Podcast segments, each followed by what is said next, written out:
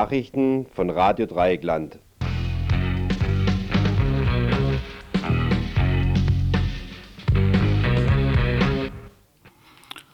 Hier ist die Infosendung von Radio Dreieckland. Sie wurde heute gemacht von Ute, Patrick, Edgar und Annette.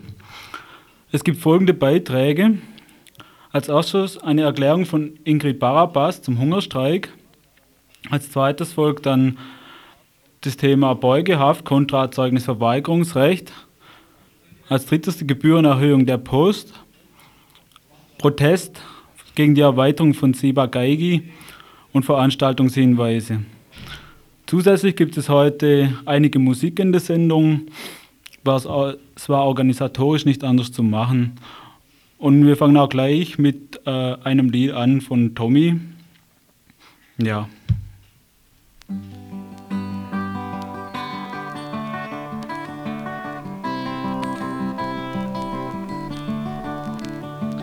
Kennst du das Land? Kennst du das Land, wo gebratene Hühner fliegen? Kennst du das Land? Kennst du das Land, wo gebratene Hühner fliegen? Von denen wir nur die Knochen abkriegen.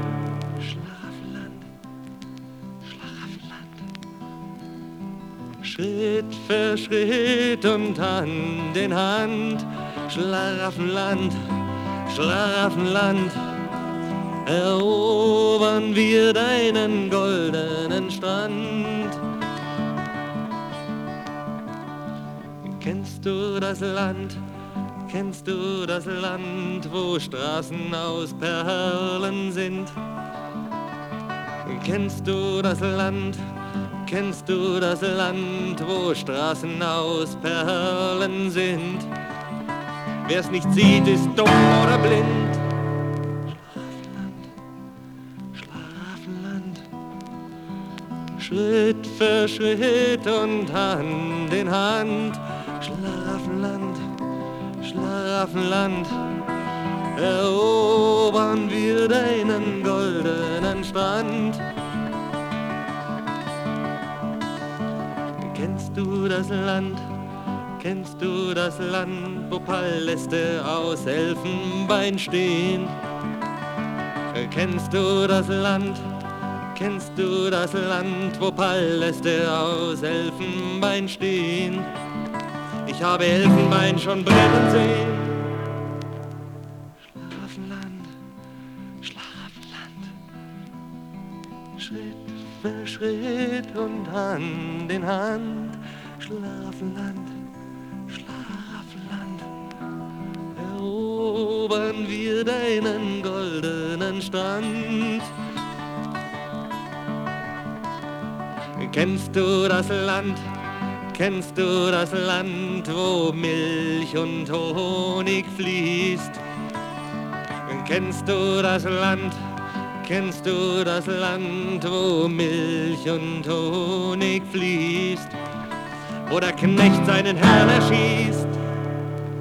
Schlafenland, Schlafenland, Schritt für Schritt und Hand in Hand, Schlafenland. Schlafenland, erobern wir deinen goldenen Strand. Schlafenland, Schlafenland, mit der Waffe in der Hand. Schlafenland, Schlafenland, erobern wir deinen goldenen Strand.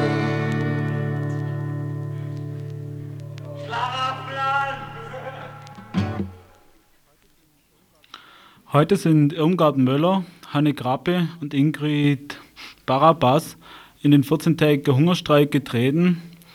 Es gibt von, von Ingrid Barabas gibt es hierzu eine Erklärung, die wir jetzt vorlesen wollen. In den Isolationslöchern bleibt nichts so wie es war. Unser täglicher Kampf gegen die schleichende Vernichtung entwickelt eine eigene Dynamik, aus der jeder verändert hervorgeht und eine und eine intensivere Beziehung zueinander herstellt. Mal eben kleiner Hinweis von der Technik. Du müsstest das andere Mikrofon nehmen. Ich kriege keinen Saft auf das Mikrofon. Kannst du vielleicht gerade nochmal anfangen? Danke. Ah, Entschuldigung. Also ich fange nochmal an. Die Erklärung von Ingrid Barabbas. In den Isolationslöchern bleibt nichts so, wie es war. Unser täglicher Kampf gegen die schleichende Vernichtung entwickelt eine eigene Dynamik, aus der jeder verändert hervorgeht und eine intensivere Beziehung zueinander herstellt. In unserer Lage eint uns, dass das Leben von jedem von uns allen abhängt und umgekehrt.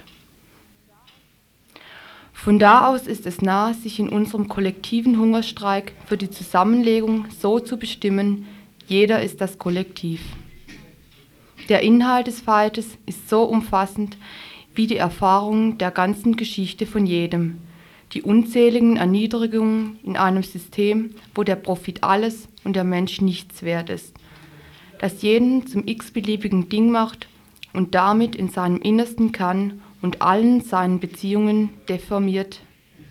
Alles, was uns unerträglich ist, legen wir in diesen Fight rein und drehen es so gegen sie um.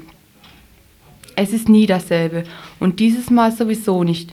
Wir sind entschlossen, die zerstörerischen Bedingungen jetzt zu durchbrechen.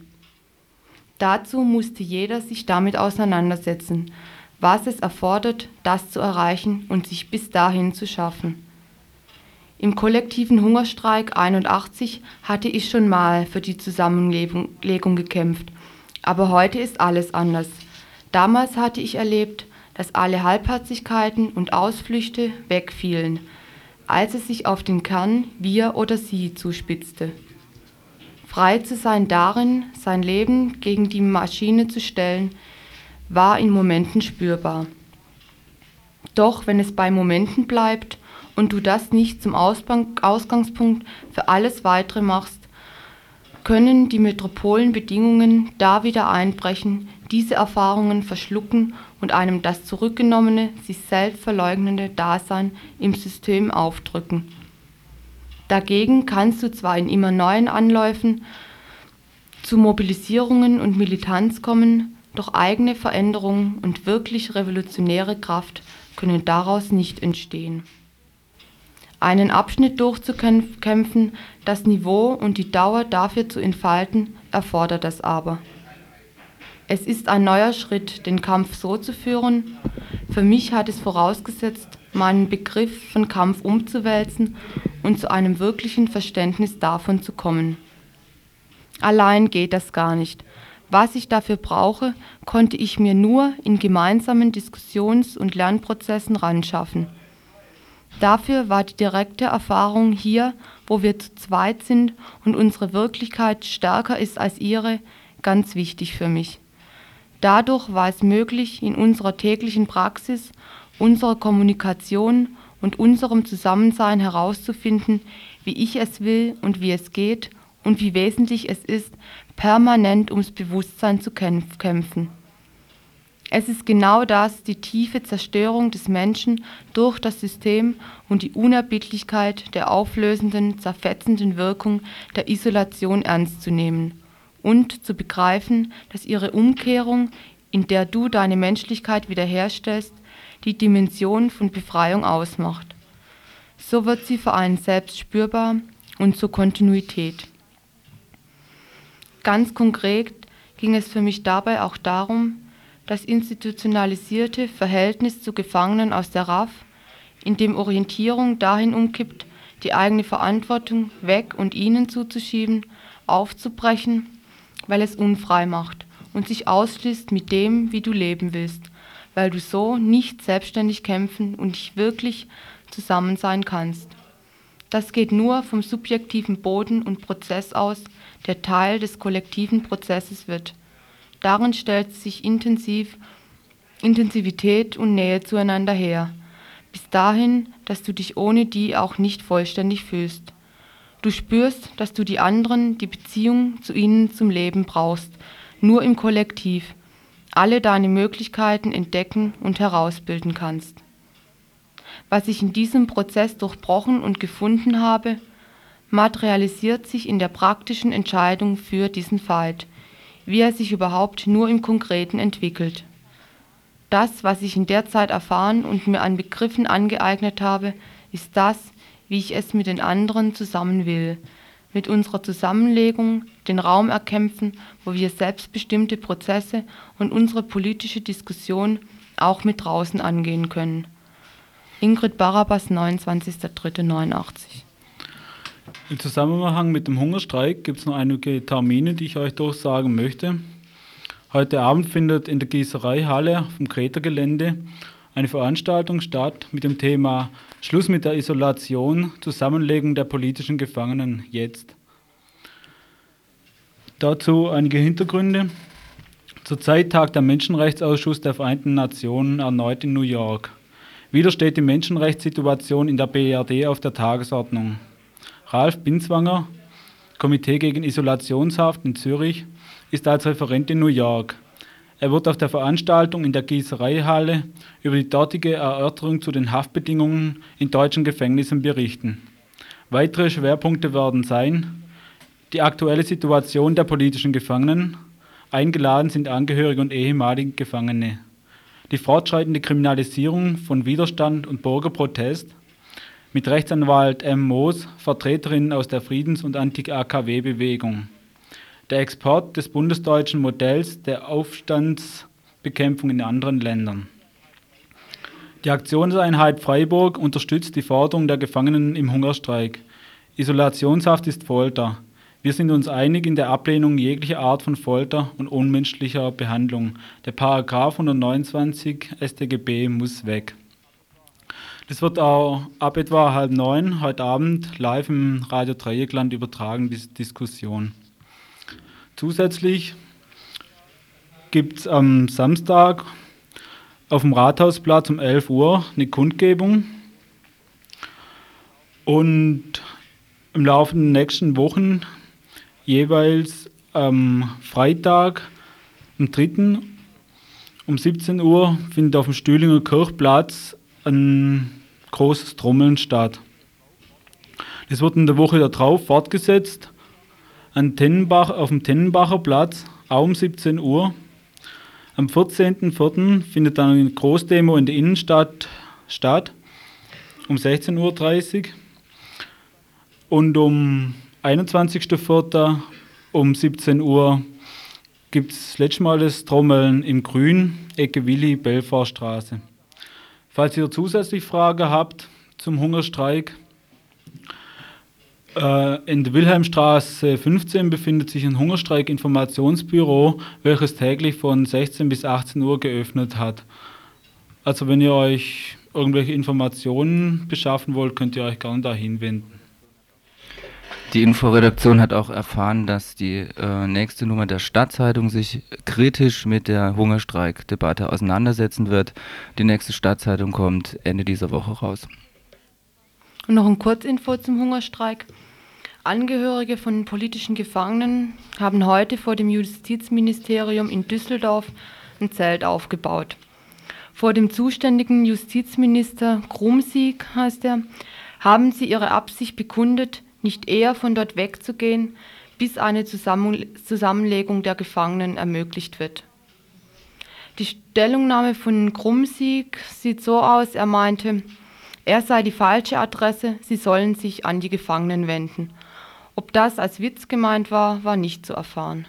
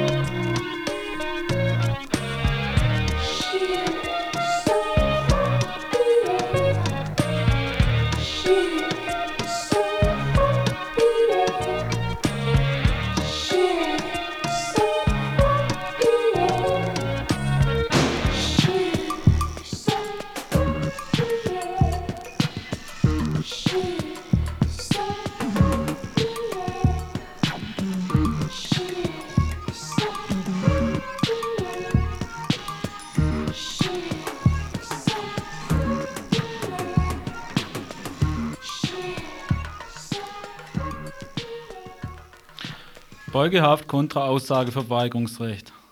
Das Recht, die Aussage bei Gericht zu verweigern, hat jede. Insofern man mit den Beschuldigten verwandt ist oder sich mit seiner Aussage selbst belasten wurde. Ansonsten hat man laut Gesetz die Pflicht, eine Aussage zu machen. Hält man trotzdem den Mund, hat das Gericht die Möglichkeit, eine einmalige Ordnungshaft oder Ordnungsstrafe zu verhängen. Ein weiteres Mittel, eine Aussage zu erzwingen, stellt die Beugehaft dar, die in jüngster Zeit zu neuen Ehren kam und die dazu führen kann, dass du ein halbes Jahr in den Knast wanderst. Welche neue Dimensionen die Auslegung bzw. die Anwendung mit sich bringt, wollen wir jetzt kurz aufzeigen. Im Zusammenhang mit dem Prozess gegen Ingrid Strobel wurden Ende, letztes Jahr, Ende letzten Jahres 23 Zeuginnen vorgeladen. Bei diesen Vernehmungen wurden keine Aussagen gemacht. Als Folge davon waren dann Ordnungsgelder zwischen 100 und 400 Mark, die verhängt wurden. Im Januar 89 wurden alle Zeuginnen erneut zum Bundesanwaltschaft zitiert. Hierbei wurden einige Aussagen gemacht, die meisten haben allerdings nichts gesagt. Resultat. Gegen sechs Personen wurde Beugehaft angeordnet, eine Frau sitzt inzwischen in Haft. Die Besonderheit in diesem Fall liegt darin, dass gegen dieselbe Frau ein Ermittlungsverfahren nach 129a läuft. Sie hätte also das Recht auf Zeugnisverweigerung. Die Bundesanwaltschaft geht jetzt aber her und behauptet, die Betroffene sei in dem Verfahren, in dem sie gefragt werde, lediglich Zeugin, während ihre Ermittlungsverfahren ein davon getrenntes Verfahren sei. Formal mag das richtig sein. Tatsache ist aber, dass diese Frau in einem Verfahren wegen Mitgliedschaft in der revolutionären Zelle aussagen soll, sie aber gleichzeitig angeklagt ist wegen Unterstützung der roten der revolutionären Zellen. Der Tatvorwurf unterscheidet sich also da, also da es in einem um die Mitgliedschaft, zum anderen um die Unterstützung geht. Die Sache an sich dreht sich innerhalb, inhaltlich auch beides Mal um die revolutionären Zellen. Eines wird dadurch klar. Menschen, die als Zeuginnen zu einem laufenden Verfahren nach 129a die Aussage verweigern, sollen kriminalisiert werden. Die Aussageverweigerungskampagne wird zum eigenen Ermittlungstatbestand nach 129a. Der Sprecher der Bundesanwaltschaft Prechtl meinte dazu, eine Aussageverweigerung könne man sich nicht bieten lassen, weder von links noch von rechts.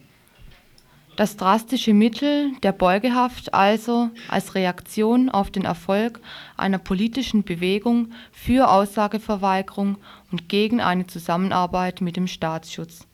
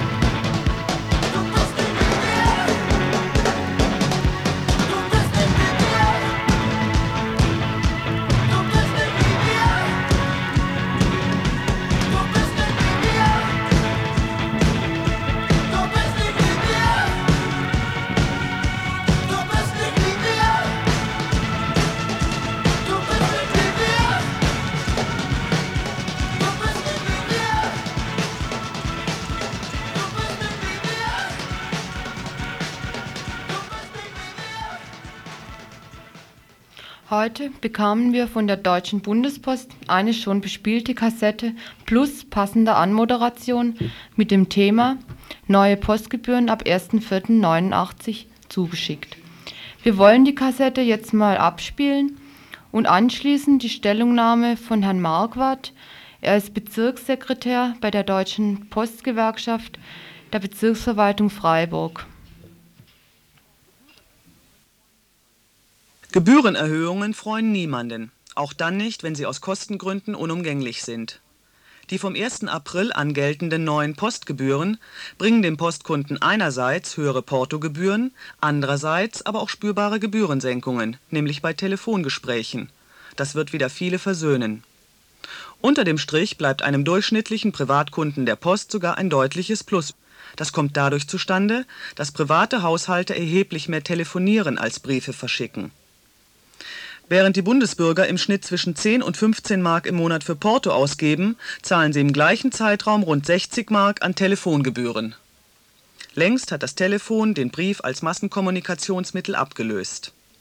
Heute gibt es schon mehr als 40 Millionen Sprechstellen im Telefondienst, darunter mehr als 28 Millionen Hauptanschlüsse. Den Postdienst nimmt überwiegend die gewerbliche Wirtschaft in Anspruch, zu etwa 80 Prozent 1987 wurden 13,4 Milliarden Briefsendungen und mehr als 1,6 Milliarden Zeitungen und Zeitschriften befördert. Die Bundespost hat sich mit Gebührenänderungen erstaunlich lange zurückgehalten. Die letzte wurde noch von der sozialliberalen Regierung unter Helmut Schmidt 1982 in Kraft gesetzt. In der Zeit von 1971 bis 1982 gab es sogar fünf Gebührenerhöhungen von 1982 bis 1989 dagegen keine. Das vom Verwaltungsrat der Deutschen Bundespost im Juli vergangenen Jahres genehmigte Gebührenpaket mit Gebührensenkungen im Fernmeldewesen und Gebührenanhebungen im Postbereich will die Gebühren verursacher und kostengerechter gestalten. Obwohl sich das Staatsunternehmen redlich müht, die Defizite im gelben Bereich, also dem Postdienst, abzubauen, nehmen die roten Zahlen zu 1987 betrug das Minus schon rund 2,6 Milliarden Mark. Bei ständig steigenden Löhnen und immer höheren Investitionen von zuletzt 20 Milliarden Mark für die Post ein nicht mehr länger hinnehmbarer Verlust. Auch wenn künftig der Standardbrief eine Mark statt 80 Pfennig kostet, müssen wir für das Briefporto immer weniger arbeiten das Statistische Bundesamt in Wiesbaden hat errechnet, dass ein Industriearbeiter 1960 für seinen Stundenlohn 14,5 Standardbriefe frankieren konnte. Heute sind es mehr als 22 Sendungen. Eine spürbare Entlastung des Telefonkunden bringt die Verlängerung der Gesprächsdauer. Im Bereich zwischen 20 und 50 Kilometer nimmt sie im Normaltarif um 15 Sekunden, im Billigtarif nachts, am Wochenende und an Feiertagen um fast eine Minute zu und was hält der Postkunde von der Gebührenänderung? Da ich meistens telefoniere und sich die Telefonkosten dadurch erniedrigen, ja, dann wird das natürlich umso besser für mich. Ich schreibe gern, ich gehe aber zum Telefonieren über, weil es preiswerter ist. Da ich mehr telefoniere als Briefe schreibe, berührt mich das nur positiv zuerst mal. Wir telefonieren mehr. Ja, ja, und das ist auch zu teuer. Für viele Briefschreiber wird es ja sehr teuer werden. Für mich persönlich ist es gut, weil ich lieber telefoniere und das wird ja billiger. Einzelheiten über alle ab 1. April wirksamen Gebührenänderungen im Post und Fernmeldebereich kann der Postkunde Informationsblättern entnehmen, die an alle Haushalte verschickt werden. Darüber hinaus gibt es auch Informationsbroschüren bei den Postämtern, die umfassend Antworten auf alle Fragen in diesem Zusammenhang geben und kostenlos erhältlich sind. Friederike Eichborn, Bonn. Das war also jetzt die Kassette der Deutschen Bundespost. Und wir haben heute Nachmittag den Herrn Marquardt gefragt, was er denn zu dem Tonband meint. Ja, das Band hört sich beim ersten Zuhören recht positiv an und es ist auch recht gut aufgemacht, was eigentlich ja durchaus verständlich ist, wenn man äh, Gebührenerhöhungen verkauft, dass man dort auch dieses dann pressemäßig so darstellt. Und wer freut sich eigentlich nicht beim ersten Hinhören, dass er nun im Nahbereich länger telefonieren kann. Man ist auch dann gern bereit, vielleicht beim Briefporto die ein oder andere Gebührenerhöhung in Kauf zu nehmen. Und was denken Sie oder was sind Ihre Befürchtungen, was Sie damit auch bezwecken wollen oder was jetzt vielleicht noch weiterhin kommt? Ja, wir befürchten, dass sich über kurz oder lang die Gebühren für die Ortsgespräche ganz drastisch erhöhen werden. Und Ortsgespräche werden ja schwerpunktmäßig von Privatkunden geführt, aber auch von Handwerkern in Gemeinden und Städten. Und ein Anfang in dieser Richtung ist bereits gemacht und dies hat nun das Bundespostministerium tunlichst verschwiegen. Man wird nämlich die erste Einheit in der Telefonzelle ab 1. April von 20, aus von 20 auf 30 Pfennig erhöhen. Und das ist jetzt auch schon durch. Das ist bereits durch. Und wer ist denn die Gruppe eigentlich von Leuten, die diese Ferngespräche vor allem führt? Also für die es dann auch wirklich billiger wäre? Die Ferngespräche werden überwiegend von der Großindustrie geführt, die über weite Strecken hin telefonieren müssen. Nahbereich und Ortsgespräche führen vorwiegend die von mir bereits genannten äh, Kunden. Die von Herrn Marquardt genannten Kunden, also kleinere Handwerksbetriebe und Privathaushalte, müssen also demnächst wohl bald damit rechnen, dass sie nicht nur im Münzsprechautomat 30 Pfennig für ein Ortsgespräch bezahlen müssen.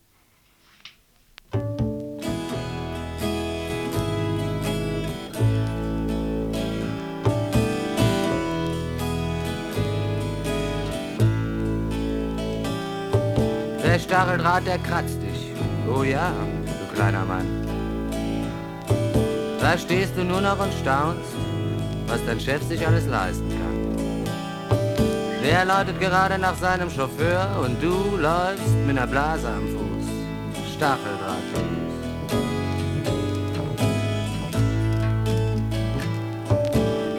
Mit dem Blues vom Stacheldraht fängt schon in der Schule an.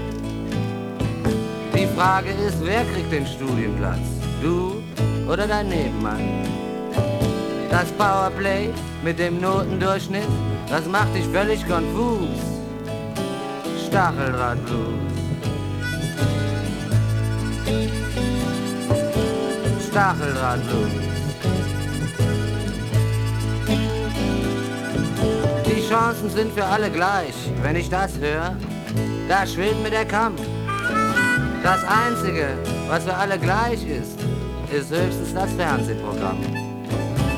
Immer dieselbe Scheiße, immer derselbe Schmus, Stacheldrahtblues. Stacheldrahtblues.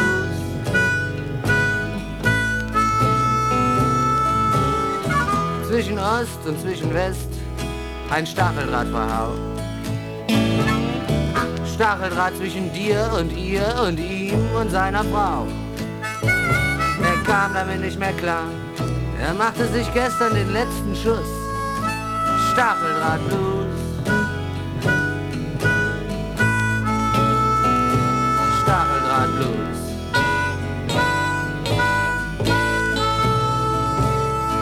Da treffen sich die SS-Bonzen noch heute.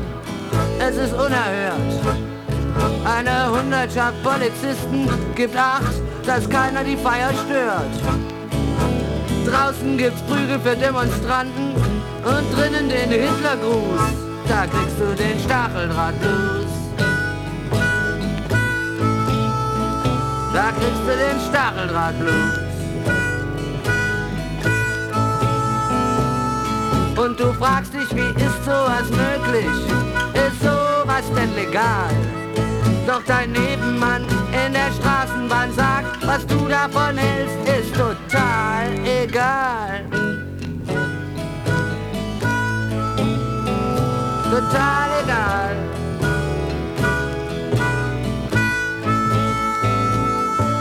Bei all dem Stacheldraht um dich rum, da wird es dir Angst und Bange.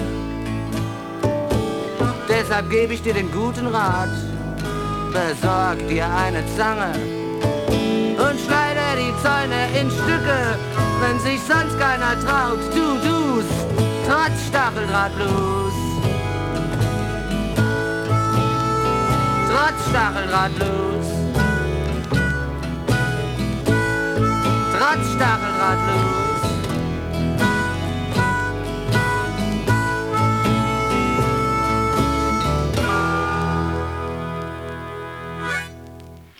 Gerade hat uns noch ein Anruf erreicht, der bezog sich auf den Beitrag zu den, der Erhöhung der Postgebühren.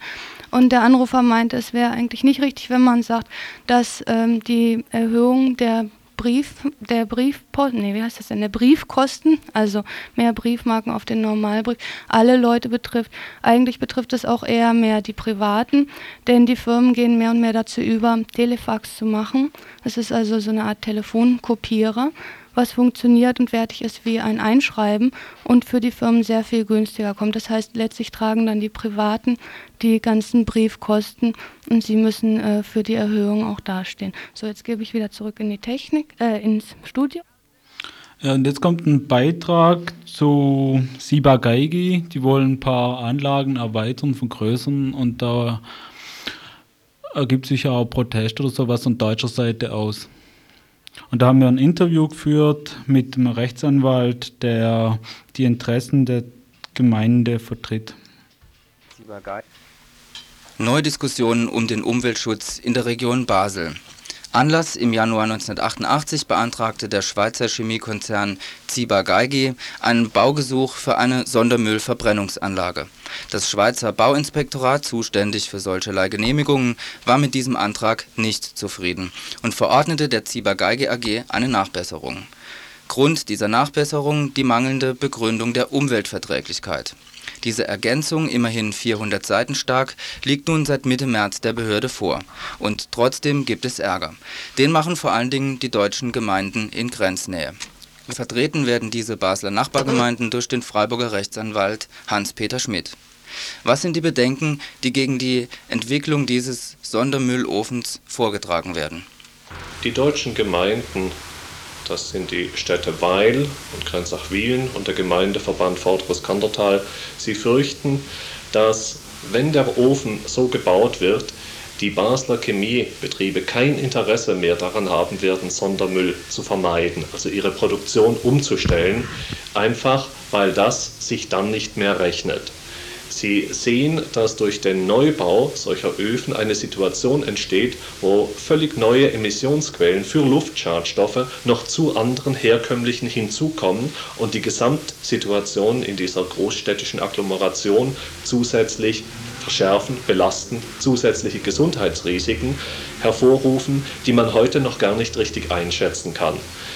Die deutschen Gemeinden fürchten insbesondere Emissionen von Schwermetallen, von Dioxinen und Furanen, deren Langzeitauswirkungen man heute noch nicht kennt, von denen man nicht weiß, wie viele Fälle an Leukämie, Krebs und dergleichen sie letztlich hervorrufen. Erstaunliche offensichtliche Falschangaben und innere Unstimmigkeiten, das haben die deutschen Gemeinden auch dieser 400 Seiten umfassenden Ergänzung der Umweltverträglichkeitsbegründung nachgewiesen die Ciba-Geigy hat auf jeden Fall noch Größeres vor. Mit dem Bauvorhaben dieser Verbrennungsanlage soll bewiesen werden, dass Verbrennungsanlagen auch nach der Sondo-Katastrophe in dicht besiedelten Gebieten keine Gefahr darstellen.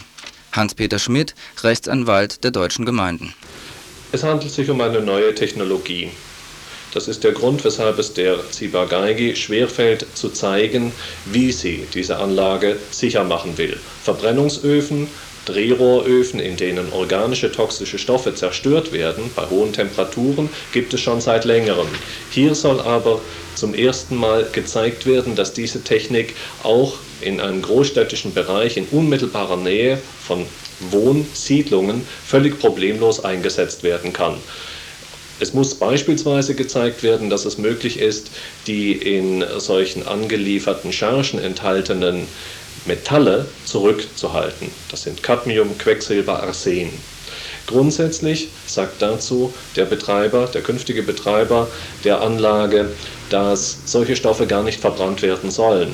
Andererseits kann man nicht hundertprozentig sicher ausschließen, dass solche Stoffe angeliefert werden, also muss man ein Kontrollsystem einrichten. Die Ziba-Geige möchte sich auf Stichprobekontrollen beschränken und im Übrigen ein Prinzip des Vertrauens anwenden, des Vertrauens in die Integrität der Anlieferer. Wir meinen, dass man ein solches Vertrauen nicht praktizieren kann, einfach weil die Versuchung beim Anlieferer zu groß ist, selbst beide Augen durchzudrücken und so eine relativ preisgünstige Möglichkeit der Entsorgung hochproblematischer, schwermetallbelasteter Giftmüllchargen zu finden. Ein erneuter Versuch eines Schweizer Chemiekonzerns mit vielleicht unabsehbaren Folgen? Warum mangelt es gerade auf Schweizer Seite, gerade auch nach der Sondo-Katastrophe, weiterhin an Kritik? Die Situation der Basler Wohnbevölkerung ist, was diese neuen Emissionsquellen angeht, ganz problematisch. Es gibt praktisch niemanden in Basel, der nicht zumindest in seiner weitläufigen Familie jemand hat, der in einem Betrieb der Basler Großchemie arbeitet, der also unmittelbar wirtschaftlich abhängig ist vom Wohlergehen dieser Firmen. Aus diesem Grund gibt es eine tief sitzende Solidarität mit den Interessen der Industrie. Dagegen steht natürlich auch ein erwachendes Umweltbewusstsein, aber äh, so recht ist es noch nicht zum Tragen gekommen. Es wird viel diskutiert. Insgesamt kann man aber sagen, dass die Gesamtsituation der politischen Meinung in Basel heute noch so ist, dass man eher zurückhaltend kritisch ist, als sich wirklich aktiv engagiert und äh, massiv wendet gegen äh, Dinge, die man als falsch erkannt hat. Widerstand also von den deutschen Gemeinden, übrigens nicht nur gegen Müllverbrennungsprojekte auf Schweizer Seite. Was aber soll nach den Vorstellungen der deutschen Gemeinden bzw. ihrer Vertreter nun passieren? Die deutschen Gemeinden verlangen, dass sowohl die Vertreter der Ziba Geige als auch ihre eigenen Vertreter in einem öffentlichen Hearing vor der Baugenehmigungsbehörde, das ist das Bauinspektorat des Kantons Basel, angehört werden unter Beteiligung natürlich auch der Presse, sodass die Bevölkerung die wechselseitigen Argumente auch zur Kenntnis nehmen kann, sodass eine bessere Meinungsbildung erfolgen kann. Die deutschen Gemeinden sehen dabei auch das Problem, dass die Müllverbrennung, sei es nun von Hausmüll oder toxischem Industriemüll, nichts ist, was auf das Territorium der Schweiz beschränkt ist. Es gibt Planungen der, des Landes Baden-Württemberg, bei Kehl einen Sondermüllofen zu errichten. Es gibt Planungen eines Abfallzweckverbandes Breisgau im Großraum Freiburg eine große Hausmüllverbrennungsanlage zu errichten und ähnliches wird auch in den Kreisen weiter südlich diskutiert. Die Problematik dieser Verbrennungsanlagen ist durchgehend, dass völlig neue Quellen von Luftschadstoffen eröffnet werden, die zusätzlich die Luft belasten im Bereich von Großstädten. Es treten also zu den herkömmlichen Emissionsquellen neue hinzu. Die Risiken, die dabei auftreten, unterscheiden sich bei der Sondermüllverbrennung nicht wesentlich von der Hausmüllverbrennung.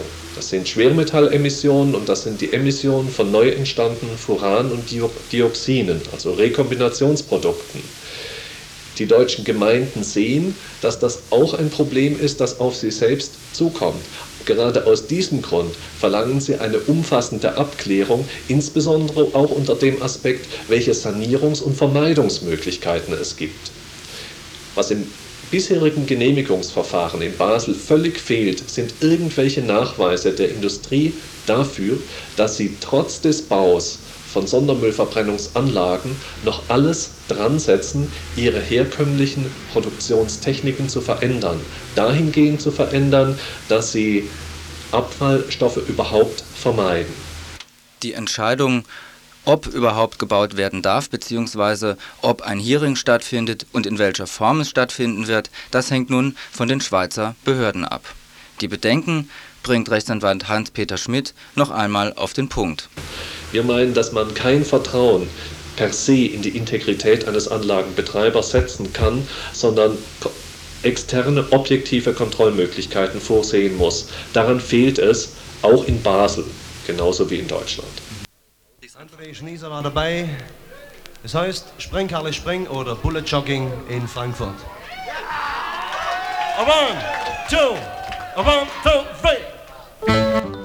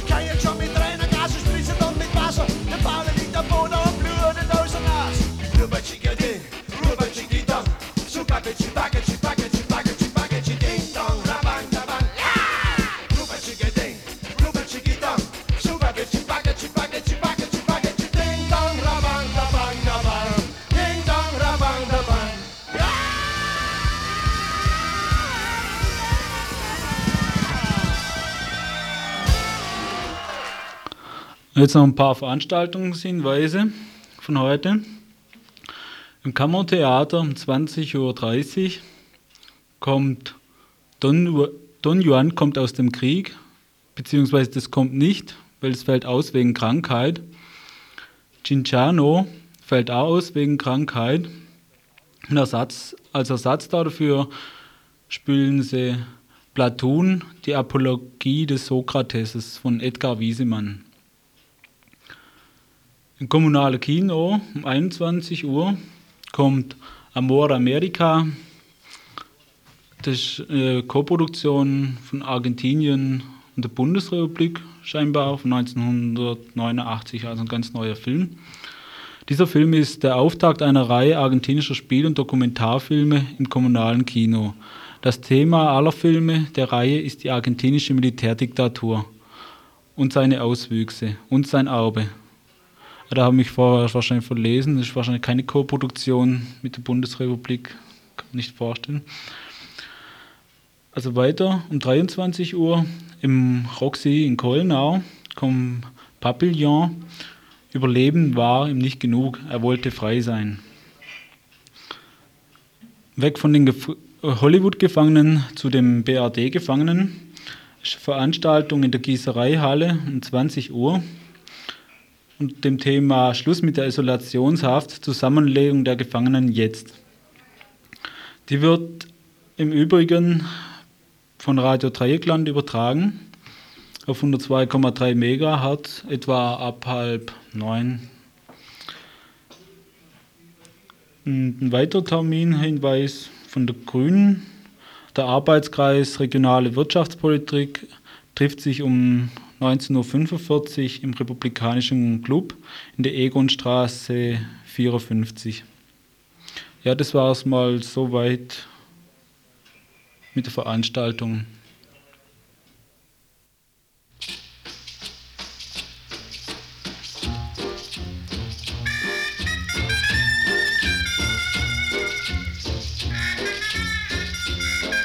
If you ever go down Trinidad, they make you feel so very glad.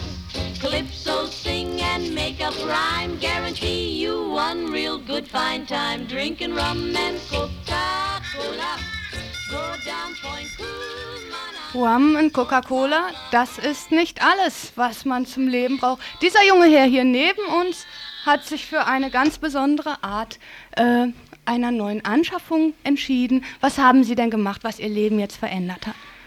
Ich, ich muss sagen, ich habe mich bei Radio Dreieckland äh, gemeldet und mir ein Formular abgeholt auf eine Sendung hin und bin jetzt Mitglied geworden in Radio Dreieckland. Mitglied sind Sie geworden, ja. Und äh, wie wirkt sich das jetzt so äh, aus, also privat und äh, geschäftlich? Und was haben Sie überhaupt davon? Ich habe Elan, Lust und Interesse äh, gefunden und ich fühle mich einfach viel wohler, weil ich mache auch was äh, wirklich Gutes. Also Ja, was Gutes, das kann ja jeder sagen. Das sagt er heutzutage.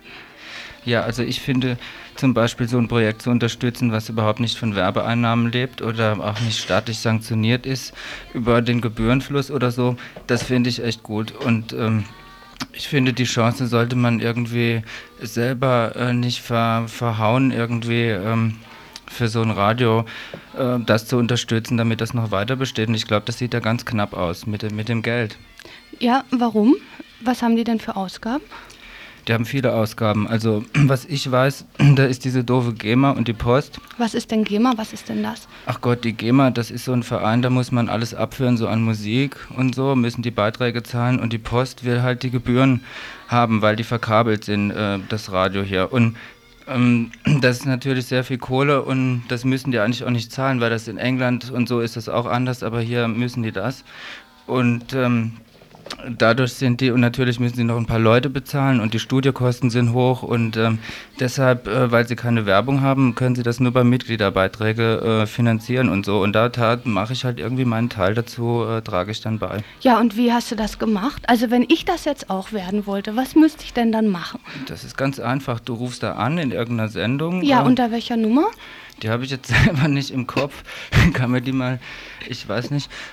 Ich rate mal. Traudel, bist du da? Nee. Also, die müsste man mir nochmal aufschreiben, schnell, damit ich die weiß.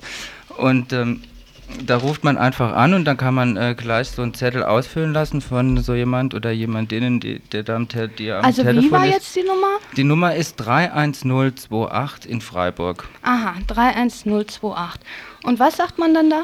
Äh, einfach, man will so ein Formular zugeschickt bekommen oder es, äh, es wird einem gleich ausgefüllt und dann muss man einen Beitrag bezahlen. Und äh, der ist ziemlich gering. Ähm, am besten zahlt man gleich 60 Mark im Jahr oder 80 Mark. Äh, da sind die voll mit zufrieden. Da sind die echt schon mit zufrieden, im ganzen Jahr. Da sind die voll mit zufrieden. Aha. Und wenn ich das alles nicht mache, was passiert dann? Ähm, dann kann es passieren, dass April äh, da irgendwie Schluss mit denen ist und es kein Radio Dreieckland mehr gibt. Naja, also das möchte ich nicht. Nur Rum und Coca-Cola ist es vielleicht doch nicht. Also gut, tschüss. Und, und nicht nur für den Yankee-Dollar. He gets a hand, the rhythm he beats puts the cats in a trance. Nobody there bothers to dance, but when he plays with the bass and guitar, they holler, oh, beat me, daddy, A to the bar. A blink, a blank, plunking on the key. A riff, a rap, a riff, rap, riff, rap, a riffing out with ease. And when he plays with the bass and guitar, they holler, oh, beat me, daddy, A to the bar.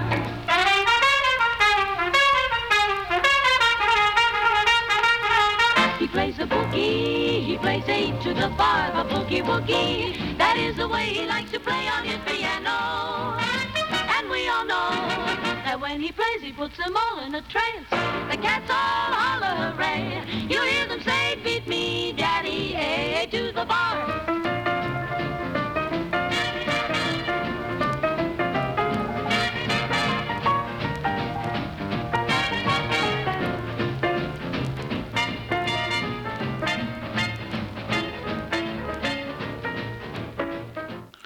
Also einen kleinen Nachtrag zu der Mitgliederwerbung von vorhin. Mittlerweile haben wir 1893 Mitglieder.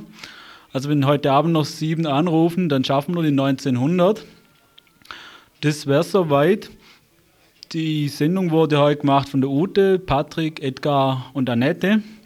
Und das waren die Nachrichten von Radio Dreieckland.